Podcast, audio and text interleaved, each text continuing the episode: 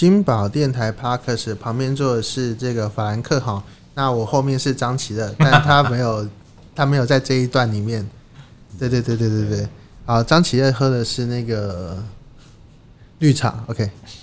啊，他为什么喝绿茶？我们那个明后天搞不好会告诉大家啊，不对，他不是明后天的，下个礼拜才会告诉大家为什么喝绿茶。好，好了，这个呃，前两个礼拜啊，一直在吵的是中国实境秀，哈，有一个叫做《婆婆与妈妈》是，然后啊，那个林林月云啊，老实说，这件这个名字啊，我小时候真的是蛮爱看他的《爱的进行式》哦。OK OK OK，对，然后当时还有另外一位，我后来其实有在那个电视上，呃，后来我是本人有有跟他合照过，是王道。OK，哇，王道，对真的王道，王道啊！后来在那个什么中视，在他在一边演那个《爱的进行式》的时候，他一边在尬戏嘛，是有尬到那个中式的戏啊，其实讲的是那种黑道生活。OK，然后身上有刺青啊，这样子。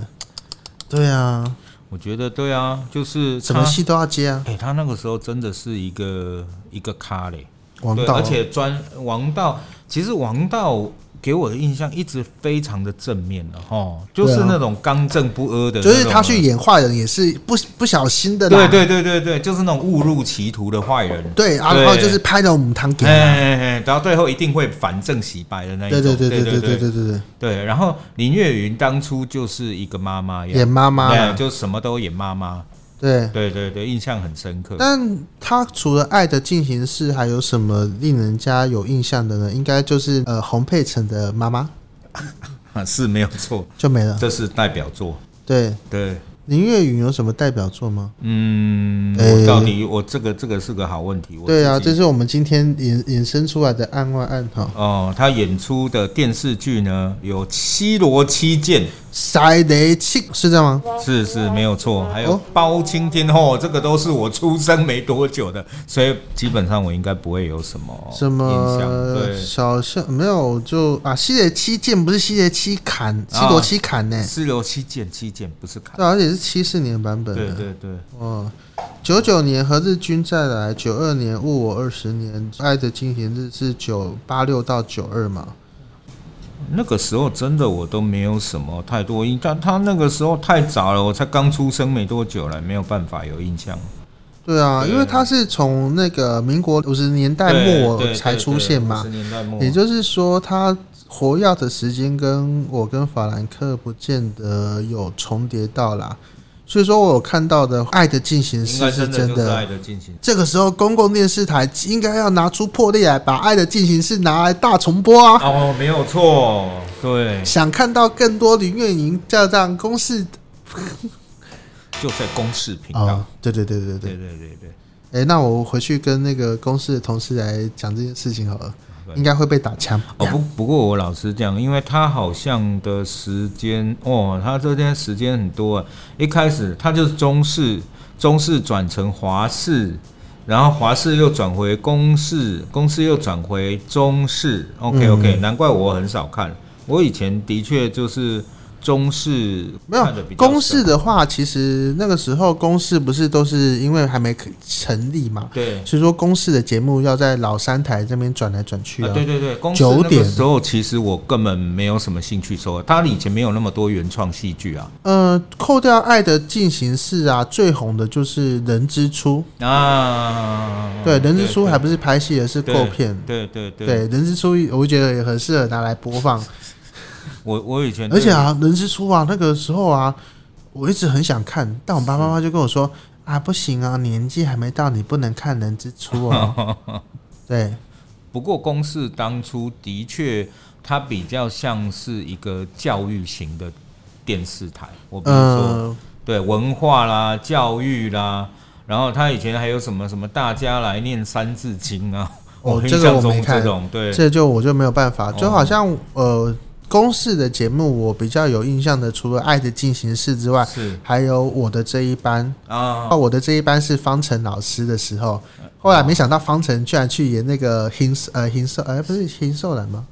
林社长好像不是他演的，反正就是龙卷风他要演。那对对对对对。对啊，以前公视的所有相关的内容都是相对到健康再健康、正面再正面的东西。我们现在也是啊。对，就是那个年代反而比较像是有一点嗯，矫枉过正。以现在的角度来说，就是哦，非厂商代表没问题啊，非非常。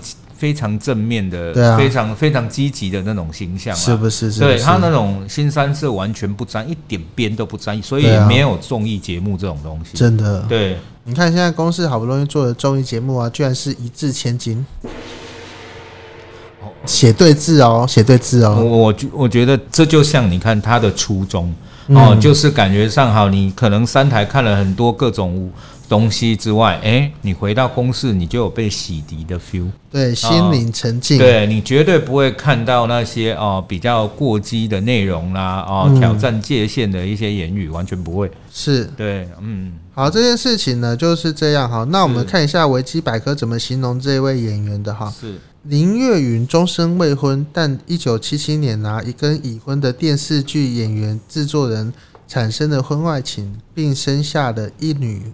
侯佩岑，嗯，零两千零四年的时候啊，跟苹果日报记者啊承认说，跟某位董事长啊交往了二十几年，嗯，并称说侯佩岑看他就跟看爸爸一样啊，嗯，这家建设公司真的妻子啊就投书该报啊，谴责他介入他们两个人的婚姻啊，这辈子啊都在讲都是第三者，嗯。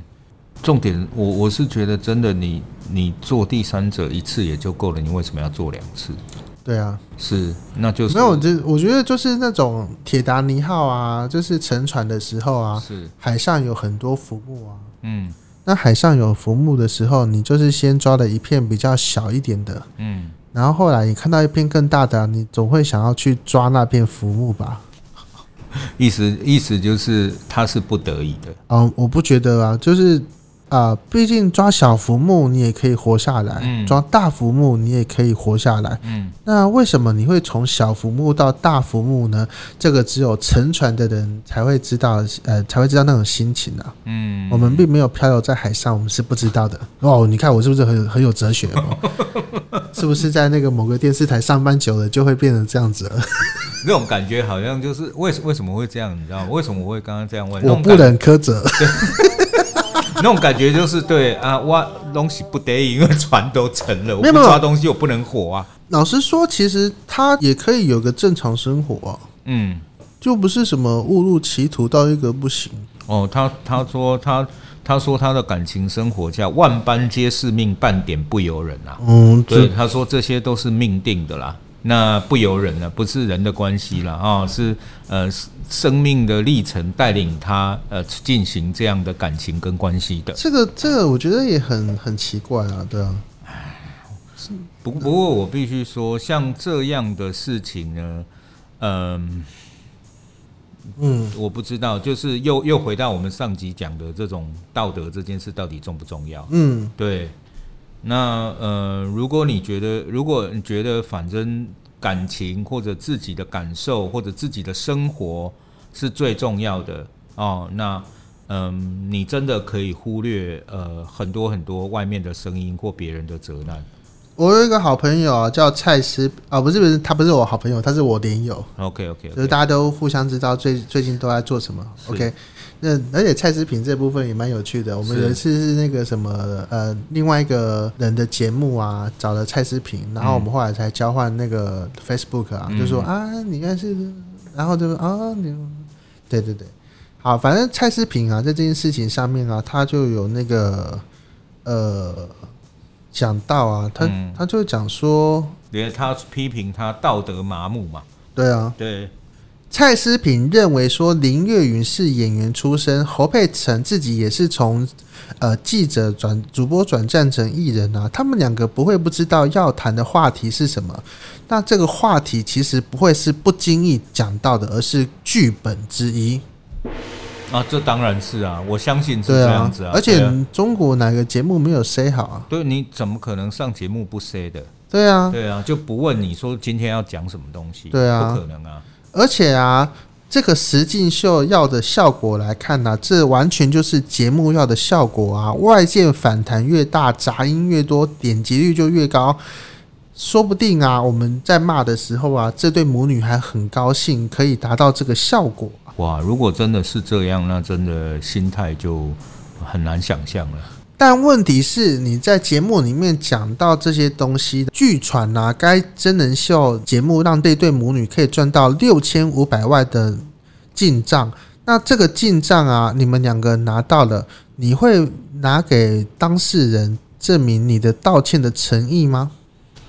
嗯，对，这是蔡思平的说法。我觉得以现在的角度而言，呃，没有人认为。呃，他们至少我觉得这两位并没有特别让人家觉得说，呃，他们他们在讲这件事情就是自己的一个经历，嗯，对，就是一个故事。嗯、那这个故事呢，主办单位觉得哎很有梗，嗯，哦，那因为我说白一点，就是对你今天一定是上节目或者去做节目，一定是为了收入，是。哦收入这件事情，人家就拿这样的收入，然后告诉你说你要讲什么样的故事。嗯，好，我们当然先不揣测说到底这个故事是不是人家硬要他讲出来的，或者是他可以他可以说别的的。对对对。那我们先不知道，因为我们不知道他们在 say 什么。嗯，对。但是基本上，你如果上了一个节目而讲出这样的故事，那你是一个合意的行为。嗯，一本你基本上就是我拿故事。我拿钱拿拿故我拿钱给你，你拿故事跟我换嘛？没错，没错，没错，就是这个逻辑。所以某种程度上，根本这就是一个商业行为。是啊，对，那只是商业行为。那有的人今天会拿呃，就会有一个很大的收入，然后他讲一些自己更私密的事。对，对。但这些私密的事情是不是又伤害到了其他人？就好像我们。昨天讲的那个，呃，蒙优讲的自己呃怀孕的事情，会不会伤到那个真正的不孕症的家庭？对，那其实同样的逻辑，我们也可以问：那真的有人因为这样的事情受到了伤害吗？那什么样的伤害呢？是啊，哦，那当当事人到底有说他有多痛吗？嗯，哦，就是这件事情又回到我们昨天的理论，就是你把它打入一个无法估量，对啊，哦。没人真的怎么样啊？没人真正的跑出来说，就是因为这件事情害我怎么样？这个逻辑里面，嗯，那一切都会云淡风轻，都会忘光光。但，但这个其实老实说，呃，扣掉那个当事人以外啊，maybe 就是说你的婚姻里面遇到第三者的人，然后看到现在的小三这么呃大大方方的告诉大家，对啊，我就是当小三啊，这个事情来说，那让那些在婚姻当中的原配 maybe 会受伤，嗯。那其实真正受伤的就是那个洪世侯世宏跟那个呃另外一个邱。呃邱家雄的那个太太原配，原配对，对，这两个其实早说真的要赔的话是要赔他们两个才对啊，没有错啊，对啊。而其其实我觉得这个也带到就是现代哦这新一代的感感情观，因为其实，在我们比较早期的时候，没有这么大众的媒体。哦，或者是没有这么赤裸的媒体，对，或者是没有这么嗜血的媒体来付费或者做效果，让大家说出一些他真的非常私密的事情。是，但现在感觉上，你做任何的这种综艺，你一定要讲一些很爆的，对。对，不管是或者是把，假如说很久没有出现，你要发个脸书啊，不管是爆自己或爆别人这件事情出来啊，然后再者是。你今天这件事情讲了，其实的影响是好现在的感情观哦。我们为什么不结婚？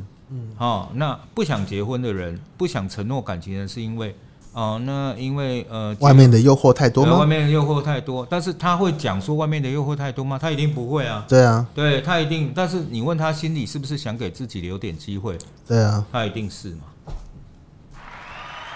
是。